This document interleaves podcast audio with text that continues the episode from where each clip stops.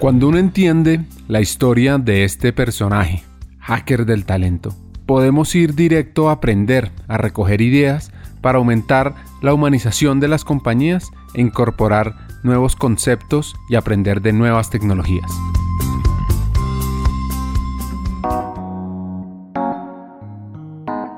El lado B es sobre el futuro del trabajo. En el lado A escuchamos la historia de Gaby y nos quedamos con una pregunta. ¿En qué está hoy Gabriela García, vicepresidenta de PepsiCo para México? Hoy estoy en, digamos que, en uno de los roles que, creo que siempre fue aspiracional, llegó antes de lo que yo me imaginaba, ¿no? Que es el rol de pues, PepsiCo México es el segundo negocio más importante de PepsiCo a nivel mundial, que tiene 42 mil empleados a su cargo, en un país lleno de complicaciones, con un cambio en términos laborales, con muchos temas de seguridad, en medio de, esta pandemia que me tocó la mitad del rol. La verdad, más feliz que nunca, porque me encanta este rol, me encantan todos los retos, me encanta el equipo que tengo. Creo que todo, creo que, que todos los retos que tenemos hoy enfrente como país, como sociedad, como, como todo implica un cambio en términos de ser, de ser mucho más humildes y ponernos al servicio de otros, de poder generar como unos entornos mucho más equitativos, eh, de regresar a las comunidades, de regresar a la sociedad, de regresar a un poco al ser humano, ¿no? Y a generar comunidades. El último año y medio, sé que no nada más para mí, pero para todos, para PepsiCo en México ha sido súper fuerte porque el 60% de nuestro negocio se hace con la gente en la calle, ¿no? En la calle, en los lugares más complejos. Entonces, este tema de, qué pones primero, dónde priorizas el negocio, dónde priorizas a la gente, cómo generas conciencia, cómo cuidas, yo creo que estoy aprendiendo más que nunca, dándome cuenta también de mucho de lo que hay que aprender y no, feliz, la verdad profesionalmente súper plena, realizada y muy, muy, muy contenta. ¿no? Y con un equipo increíble, ¿no? De gente, una combinación entre extranjeros, mexicanos, millennials, baby boomers, como, como generando un proceso de transformación de cómo es el recursos humanos que moldea, pero que se moldea primero. Entonces, muy contenta, la verdad, y muy agradecida de estar en, este, en estos espacios para poder acordarme. Yo también mientras hablo me acuerdo y agradezco todo lo que vivo, así que no, no muy bien. Muchísimas gracias.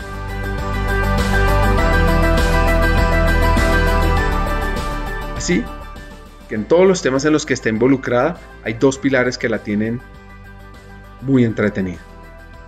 Sí, muchas gracias y muy contenta de estar de regreso. Mira, hoy creo que la agenda de gente cambió significativamente, ¿no? Creo que en medio de la pandemia y en medio de todo lo que ha sucedido en los últimos años, nos ha hecho replantearnos muchas cosas. Entonces, ¿en qué estoy? ¿En dónde está toda mi energía y todo mi tiempo y pasión puesta hoy? es en esa definición y en esa redefinición y acompañamiento de cuál es esa siguiente transformación que necesitamos, de qué es, qué es el futuro del trabajo, cómo se va a ver, cómo se está viendo, eh, qué es todos los componentes y todo el ecosistema que se tiene que reajustar y reinventar para atender a las nuevas necesidades.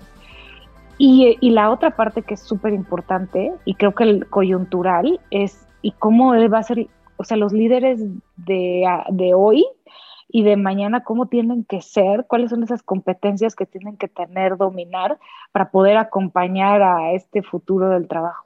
Esas dos yo te diría que creo que básicamente, en medio de millones de cosas operativas, pero me parece que esas son las dos, los, dos pilares que hoy, hoy me tienen ahí muy, muy entretenida.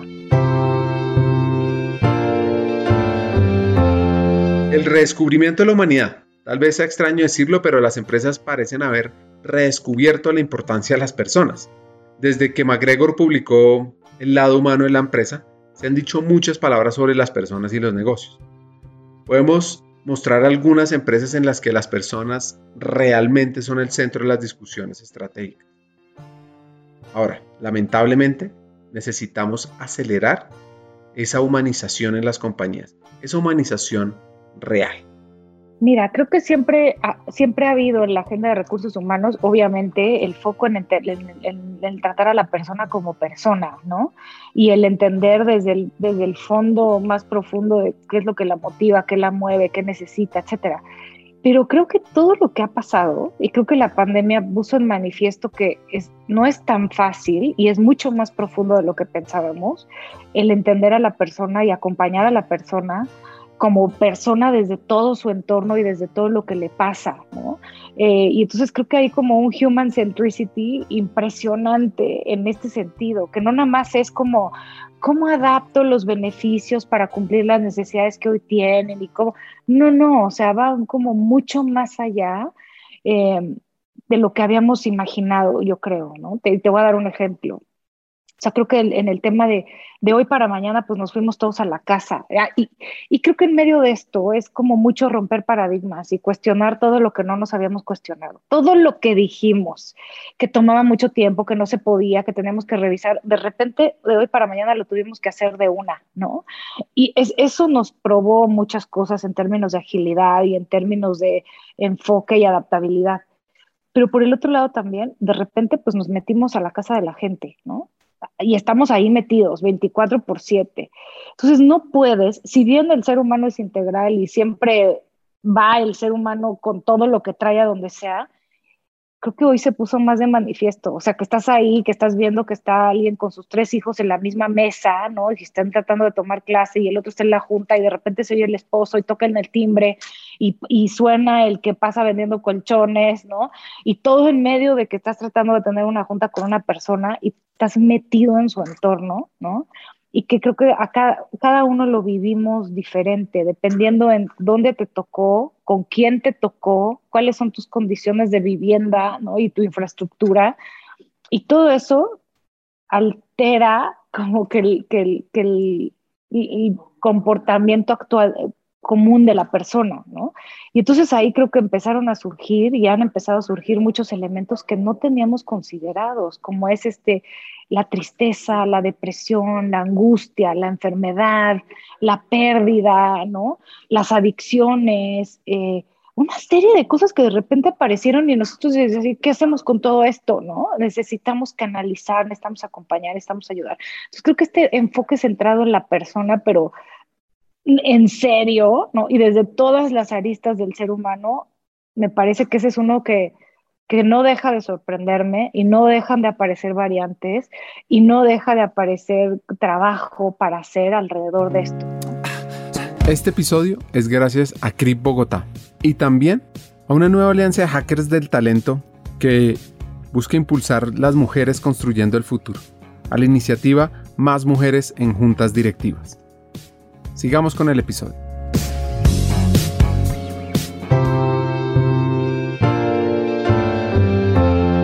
La definición de centralidad humana o human centricity es ser centrado en el ser humano, tiene que ver con la integración de las características humanas como la empatía, la justicia, la bondad, algo que estamos enseñando mucho en Banza, la reciprocidad, la compasión en la estrategia empresarial. Los empresarios que adopten un enfoque centrado en las personas siempre se hacen dos preguntas. Uno, ¿qué pueden lograr las personas de la organización? ¿Cómo afecta esta decisión a las personas? Para así entender cuál es el valor que la empresa puede crear para que las personas que trabajan en eso den mucho más. Por lo tanto, esto se trata de apalancar e impactar. Así que una verdadera estrategia centrada en el ser humano tomará a las personas como punto de partida y buscará un equilibrio entre ellas y los resultados. No, totalmente. Y, sabes que, o sea, una de las cosas que para mí ha sido eye-opening es esta parte de, como te había dicho, el partnership con Insight siempre ayuda muchísimo para tener otra perspectiva. Pues tuvimos una plática y me dieron todo un entrenamiento, no un entrenamiento, me compartieron un estudio de cómo están viviendo los mexicanos la pandemia. No los empleados de PepsiCo, no los ejecutivos, los mexicanos. Y la verdad es que fue interesantísimo ver cómo justamente esto, ¿no? O sea, de repente tenemos gente que está muy preocupada porque su silla no es ergonómica y le duele la espalda.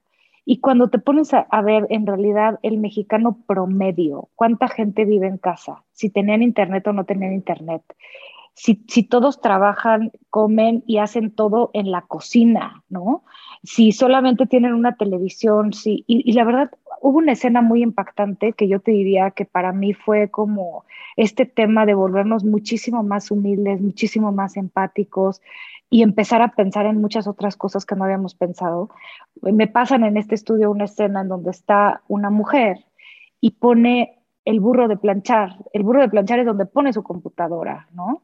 Y prende el foco, que no sé si has visto estos focos con los que las mujeres nos maquillamos, que es, que es un espejo que tiene luz, y ese lo pone para que le dé luz, ¿no? Y atrás está una cama, su cama, donde están cuatro niños viendo la tele, ahí revol ah, eh, pues lo que hacen cuatro niños, ¿no? Que no pueden estar más de cinco minutos quietos. Y ella tratando de concentrarse en un Zoom, ¿no? Eh, entonces, imagínate esto, este, y, y que yo digo, a ver, ¿no? Hay, que, en esta parte del entendimiento de la persona, de tiene que lidiar con niños, tiene que armar una infraestructura, está la compañía metida ahí, entonces se tiene que ver bien, entonces tampoco quiere que se vea atrás.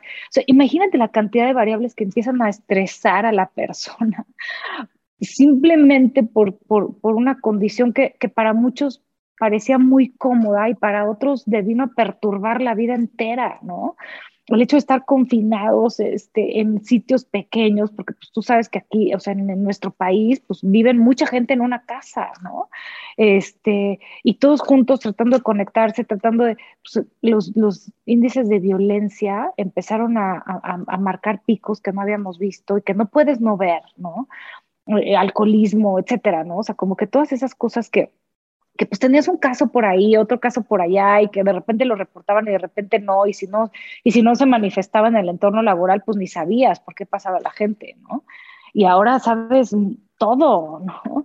Este, y, estos niveles de angustia y de tristeza que también estamos viendo en, en nuestra gente por todo el por todo el contexto. Entonces ahí es donde viene esta parte donde yo te digo que el líder toma, si, bien el, líder siempre ha tenido un rol importantísimo, pues ahora más que nunca, porque es el que tiene que ser capaz de poder entender cuál es el contexto de su gente y adaptarlo a, a, una nueva realidad, y a eso me refiero también con la nueva realidad de, a ver, ¿no? O sea, no los horarios van a funcionar para todos, no porque estamos conectados todos, tú te tienes que, desde tienes que estar todo el tiempo, si tienes hijos que tienes que perseguir para que se conecten, para que hagan lo que tienen que hacer, y, y no tienes quien te ayude. Entonces, esta capacidad y, de generar también la empatía, porque por el otro lado también, y lo vimos en el estudio con los mexicanos, es, hay tanta angustia de perder el trabajo que quieren a toda costa estar conectados todo el tiempo y mandarte información que ni pediste, y o sea, como, como buscar nuevas maneras de hacerse presentes también, ¿no?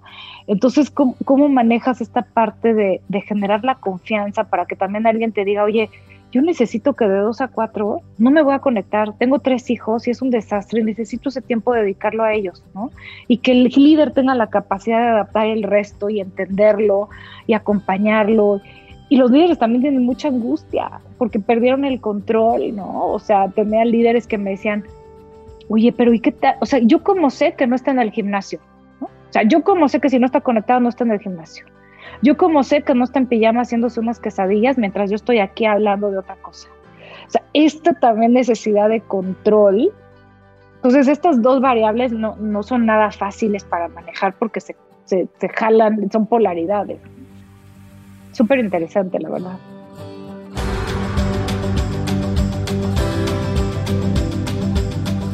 Así que te pregunto a ti, hacker, ¿qué tan consciente eres sobre cómo están las personas de tu equipo?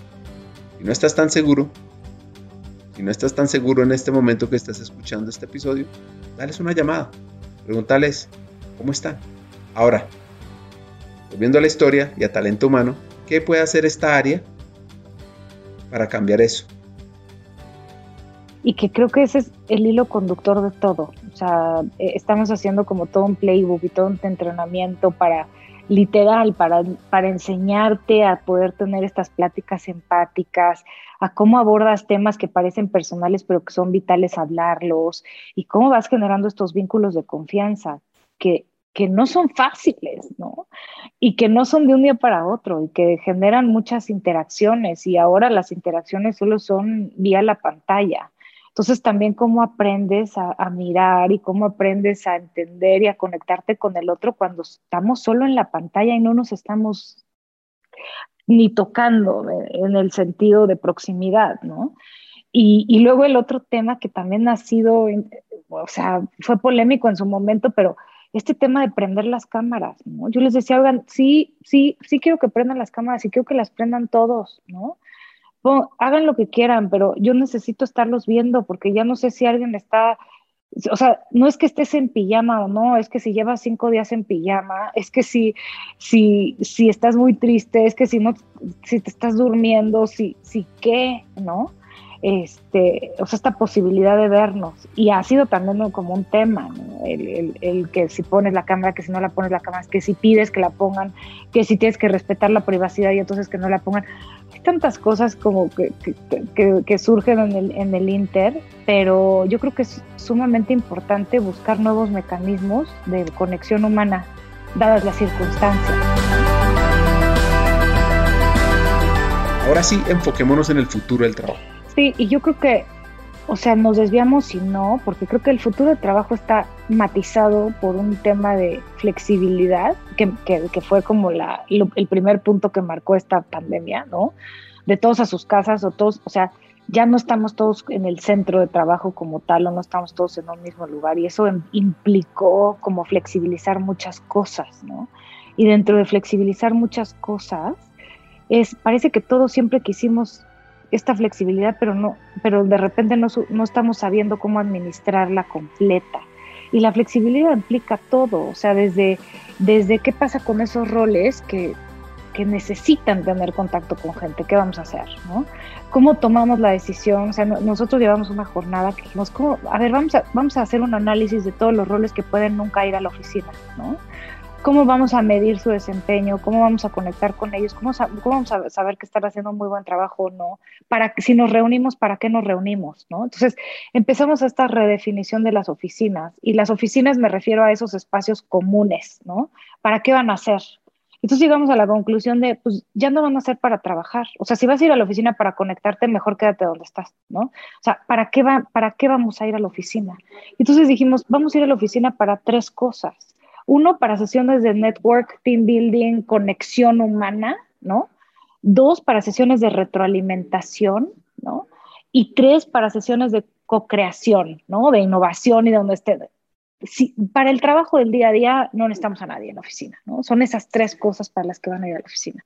Entonces, y el empezar a ver en qué condiciones, en qué circunstancias, y no me refiero a la parte logística, pero me refiero a porque hay mucha gente que está desesperada por regresar a la oficina porque no puede más, ¿no? Entonces, ¿cómo también los administramos en ese sentido de, también queremos que tengan un espacio donde si alguien por alguna razón no puede o no quiere estar en su casa pueda ir a la oficina, pero en realidad definimos el espacio de oficina para esas tres cosas, que en realidad es cuando la conexión humana es lo más importante y vital para que eso suceda, ¿no? En todo lo demás pueden, pueden no estar conectados. Entonces viene como que esa definición. La otra definición es cómo le vamos a hacer para generar engagement y para generar, para medir el progreso del trabajo cuando no nos vamos a ver, ¿no? Y en realidad siempre debió haber sido así. Creo que lo que pasa es que no, no, lo habíamos puesto en blanco y negro. O sea, yo, les decía a los líderes que se me estresan mucho, ¿no? A ver, ¿en realidad a ti te importa si Juanito trabaja 15 horas o 8? ¿Cómo sabes que te entrega lo que te tiene que entregar? Si te entrega lo que te tiene que entregar y está en la playa trabajando, ¿qué más te da? ¿No? Y si a Juanito le toma cuatro horas y a Lupita le toma 16, pues a mí me gusta más Juanito, ¿no? O sea, eh, porque por alguna razón entrega más cosas. O sea, no es el número de horas ni el lugar en donde estén. Y creo que es un tema de control, ¿no? Y es un tema de soltar el control y poder entender que... Y también eh, eh, establecer mecanismos que ayuden ¿no? a, dar esta tranquilidad. Entonces estamos en este diseño de protocolos en donde en qué circunstancia estaríamos dispuestos a quitarle el privilegio a alguien de que trabaje desde donde quiera, ¿no? Para que sepamos todos, a ver, hay reglas.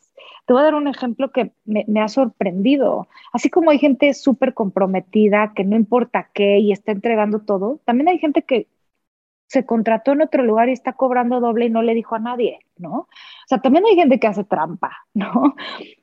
afortunadamente no es el grueso, pero tenemos que establecer mecanismos para decir cómo le hago para quitarle el privilegio a alguien, para que todos estemos claros que de aquí a acá somos libres, pero hay estas reglas, ¿no? Que nos, que nos generan un punto en común a todos y que nos ayudan a colaborar y a...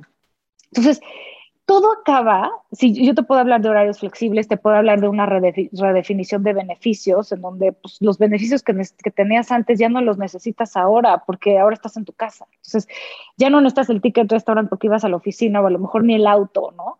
Pero quieres otras cosas y entonces estamos en este ajuste de a ver qué te doy, ¿no? Que va más en línea con lo que necesitas. ¿Cómo incorporamos eh, herramientas, programas y beneficios que incorporen a la familia porque ya están ahí al lado, ¿no? Y necesitamos que también estén bien, porque si ellos también, también impactan más a, a, Entonces, hay todo este entorno que otra vez se regresa al tema de las necesidades de la persona, pero que al final lo que, lo que yo hablaba con, con todo el, grupo ejecutivo es, al final también se reduce en el, en, el, en el líder. O sea, nosotros como organización podemos tener políticas, procedimientos, protocolos, pero el único que va a poder saber si las cosas están pasando en realidad o no están pasando en realidad es el líder a través de su contacto y su conexión y su manejo de su equipo, ¿no? Y no todos los líderes están preparados para tomar este nivel de decisiones. O sea, la mayoría quiere que le digas lo que tienen que hacer y cómo lo tienes que hacer y darles las reglas y darles el seguimiento. Yo digo, yo soy la más, yo, yo, por mi personalidad, mientras más libre me dejes, soy más feliz. Y mientras más opciones me dejes a tomar a mí decisiones, yo soy más feliz. Pero me doy cuenta que de repente el grueso de la gente no todos son así. Muchos necesitan, no, no, no. A mí dime si A o B. Tú decídelo. No, no, no, no, no tú dime, ¿no? Este, ¿qué decido? ¿Qué hago? Y entonces ahí es donde tenemos que entrenar y preparar muchísimo a los líderes para ser capaces de tomar decisiones y tomar los riesgos, o sea, tomar el riesgo de, si tú decidiste dejar a Laura que se vaya a trabajar a Miami, bueno, ¿cuáles son los riesgos? ¿Cuál es tu acuerdo con ella y cómo van a garantizar? Y cuando no lo cumpla, ¿qué es lo que vas a hacer? Y lo vas a hacer tú porque no va a venir recursos humanos a cada uno de los casos a ver todo el permiso que tú le dejaste porque tú la conocías. Entonces, sí hay una redefinición del, del capability del liderazgo y yo diría, en el centro de todo, de líderes y no líderes, y todo, en el centro de todo, está la adaptabilidad y la agilidad. Y nosotros estamos trabajando como muchísimo en este tema de adaptabilidad, porque en realidad lo que nos hemos dado cuenta, y es lo que estamos trabajando con T-Lab, con Singularity University, es este, este tema de cómo le hacemos para medir y desarrollar la capacidad de adaptabilidad de nuestra gente, porque ya vimos que eso es lo que hace la diferencia. No es el IQ, no es la capacidad técnica, no son los títulos nobiliarios que tengan, es la capacidad que tiene la persona de entender su entorno, ver que las situaciones cambiaron, adaptar sus circunstancias, modificar su comportamiento, generar un plan, implementarlo mañana y si no funciona, cambiarlo, ¿no? Porque no nos da tiempo en una crisis de este tamaño de generar un plan central necesariamente eh, que cubra todas las variables, alinear a todos, bajarlo, o sea, sí lo hacemos, pero hay variables que se escapan y que necesitamos que entre todos vayamos viendo qué tenemos que hacer. Entonces, yo diría que esa es la parte más interesante y más divertida en este momento de, de llevar a los líderes a, otro nivel y que, no, y que sí, es, sí son las capacidades digitales, sí es el pensamiento analítico, sí es el pensamiento estratégico, todo lo de siempre, ¿no? Pero hoy en día vinieron otras variables a poner en juego el tema de lo que se espera de un líder para ayudarnos a navegar cualquier crisis como esta que se pueda presentar, que es multifactorial y que de repente toca todas las partes del negocio y no sabemos y no tenemos una no sacas el manual de qué hicimos en la pandemia anterior, pues no nos había tocado a ninguno, ¿no? Estamos diseñando y ajustando, y inventando y todo sobre la marcha. Hagamos una pausa. Hackers del Talento busca humanizar las compañías, compartir experiencias y mejorar la realidad laboral en Hispanoamérica. Necesitamos de una comunidad, porque solo es imposible. Así que tu apoyo es fundamental ¿Cómo? Compartiendo nuestros episodios por WhatsApp, por las redes sociales, suscribiéndote a nuestras plataformas y comentando. Ya hay varios que se han montado en esta comunidad. Gracias a Crip Bogotá por tu apoyo y cerramos esta pausa. Continuemos con el episodio.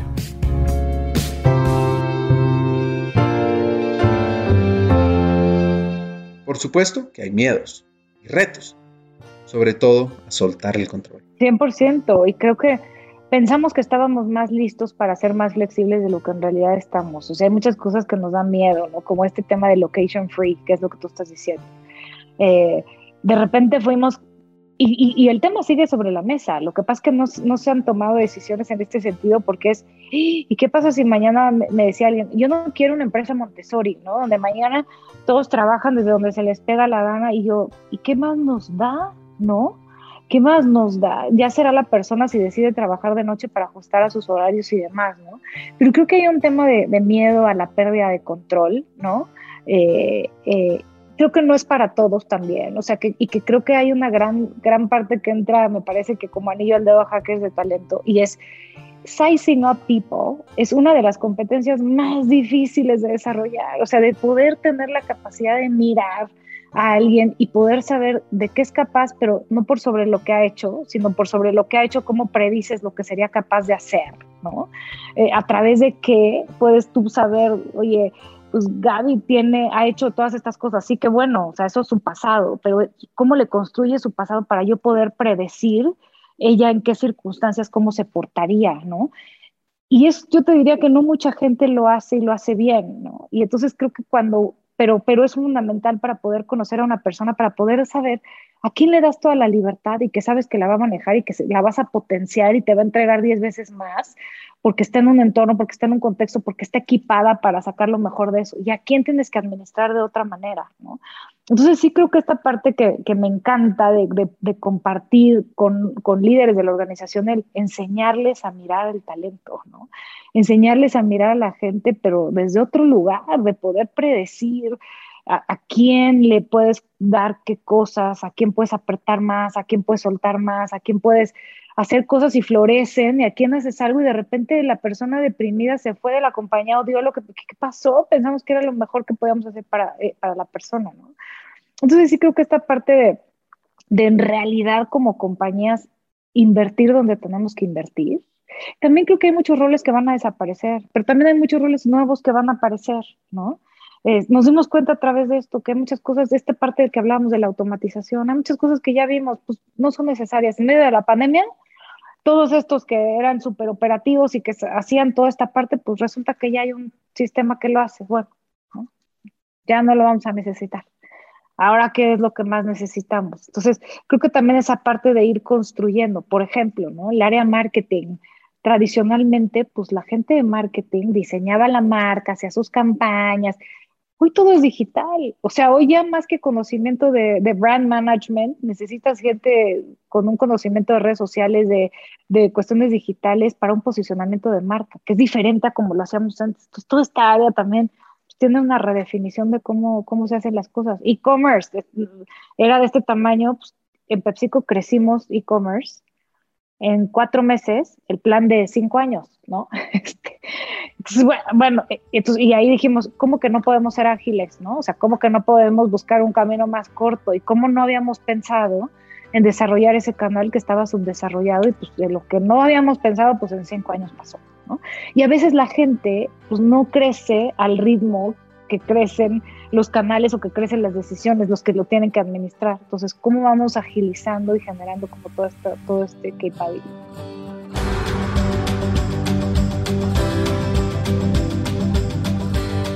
Este es un hack clave. ¿Qué tan desarrollado tienes esa capacidad de entender a cada persona? Y juntos construir un futuro, llevarlo a nuevos retos. Así que sobre la discusión de los empleos que se van a reemplazar. Sí, y, como siempre, hay otras cosas que no van a poder hacer las máquinas, que, es como que toda esta parte, que, que hasta ahora no encuentro la manera de reemplazarlo. Entonces sí, o sea, creo que en esta parte de hacer el trabajo más inteligente, de optimizar y del mejor uso de los recursos, es poder saber qué es eso, uno, qué es eso de lo que podemos prescindir, que ya nos dimos cuenta que pensamos que era súper importante y que no nos pasó nada si no sucedió. Bye. Yo creo que rápido.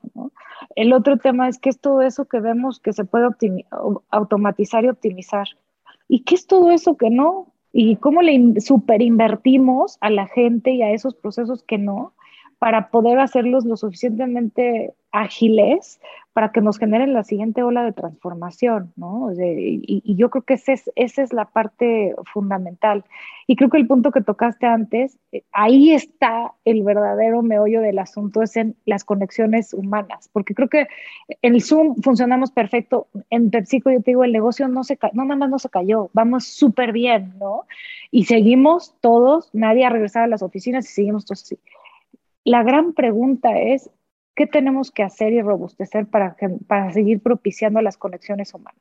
Y se puede, lo que pasa es que implica más trabajo. Antes te encontrabas a alguien en el café y conectabas y sabías, y ahora hay gente que entró a trabajar y que son nuevos y que no conocen a nadie y todas sus relaciones han sido virtuales. Entonces sí creo que hay que buscar espacios de conexión, buscar, buscar estos espacios deliberados, ¿no? En, en el café se daba casual, acá lo tienes que propiciar y decir, a ver, esta es nuestra agenda y vamos a hablar de estos temas y tú y yo, tú me cuentas, estoy inventando, ¿no? Pero tú me cuentas tu vida y yo te cuento la mía y vamos a, a ver, y solamente vamos a hablar media hora de, de qué te tuvo contento esta semana, ¿no? Este, y la verdad, yo te voy a decir, hice un experimento que me encantó, fue súper sorpresa, pero ahí fue cuando dije, creo que, creo que esto se puede, ¿no? Creo que no va a estar fácil, pero tampoco es ciencia nuclear. Di una clase en la universidad este semestre pasado eh, a chicos de quinto semestre, ¿no? Y, parte de lo que yo quería hacer era en, ese ejercicio es cómo se conecta uno con chavos de esa edad que les vale gorro todo, ¿no? Que lo que en PepsiCo me hacen caso porque soy la VP de HR, ¿no? Y todos prenden su cámara porque yo digo, pero en la universidad les importa un cuerno si yo digo que prendan su cámara, ¿no? ¿cómo le haces para conectar con estos chavos que pues, no les importa, quieren pasar la materia y ya, ¿no? Con el mínimo esfuerzo.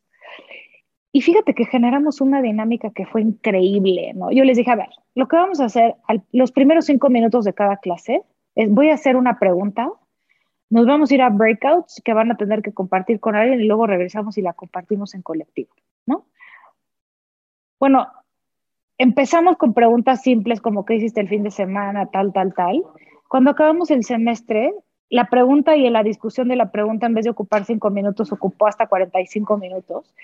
Pero fue un nivel de conexión con los chavos y era la pregunta, por ejemplo, de qué es lo que más miedo te ha dado, ¿no? Cuéntame tu momento más triste, cuéntame tu momento de tu mayor satisfacción ahora, cuéntame. Y empezaron a compartir, empezamos desde algo muy básico, pero a través de esos espacios pequeños, ¿no?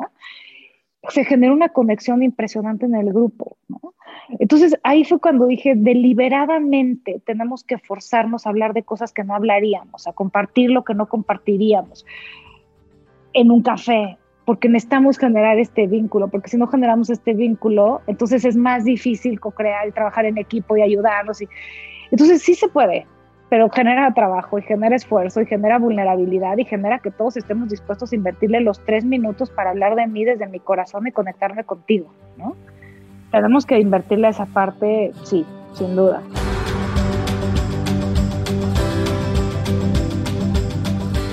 Para cerrar, dos consejos de Gabriela García, vicepresidente de Talento Humano de PepsiCo para México. Estoy pensando en cuál es el mejor que me han dado, porque mira que me han dado muchos, pero estoy pensando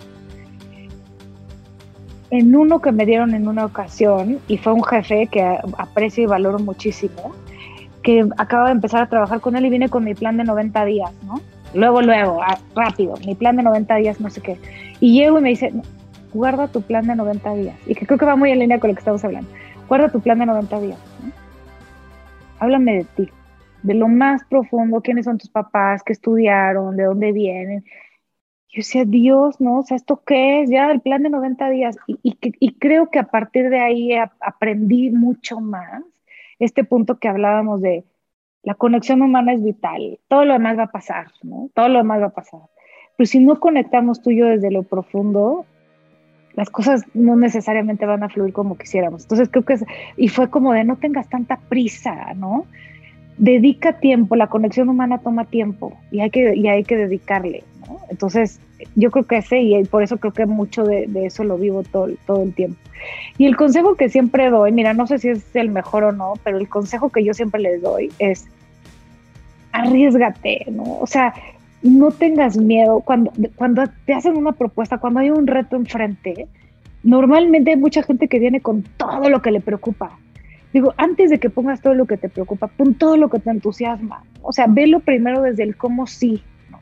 El cómo sí, porque normalmente cuando pones todo eso primero, lo otro se ve más chiquito. Pero cuando pones toda tu lista de todo lo que te preocupa, después para mitigar cada uno de esos, te enfocas más bien a mitigar que a ver todo lo que te entusiasma. Entonces, lo que yo siempre les digo a mi, a mi hija, a mis sobrinos, a gente que trabaja conmigo y lo hago para mí es, no tengas miedo, si hay un reto enfrente, lo primero que trata de sacarle todo lo beneficio y todo lo positivo y todo lo que te va a dar, ¿no? Normalmente cuando te pones a ver todo lo que te preocupa es que el miedo no te está dejando ver la posibilidad, ¿no? Entonces, abrázalo, aviéntate. ¿Qué es lo peor que siempre digo? ¿Qué es lo peor que puede pasar? Si lo peor que puede pasar es que te corran, entonces no es lo peor que puede pasar. O sea, anímate, ¿no? vas. Y normalmente no pasa.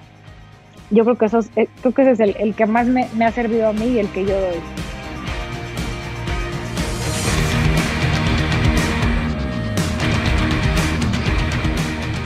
El lado B es una reafirmación sobre la importancia de humanizar las empresas, sobre todo como talento humano debe ser un líder audaz para lograrlo. Aquí van mis tres hacks. El primero, aprendamos a soltar. Ahí el talento florece y no tiene límite. Dos, human centricity o los humanos en el centro. Debe pasar del discurso a la verdadera acción y compromiso. Y tres, tengamos conversaciones humanas, siendo vulnerables, porque eso nos va a conectar más que nada. Hasta un siguiente episodio sigamos hackeando el talento.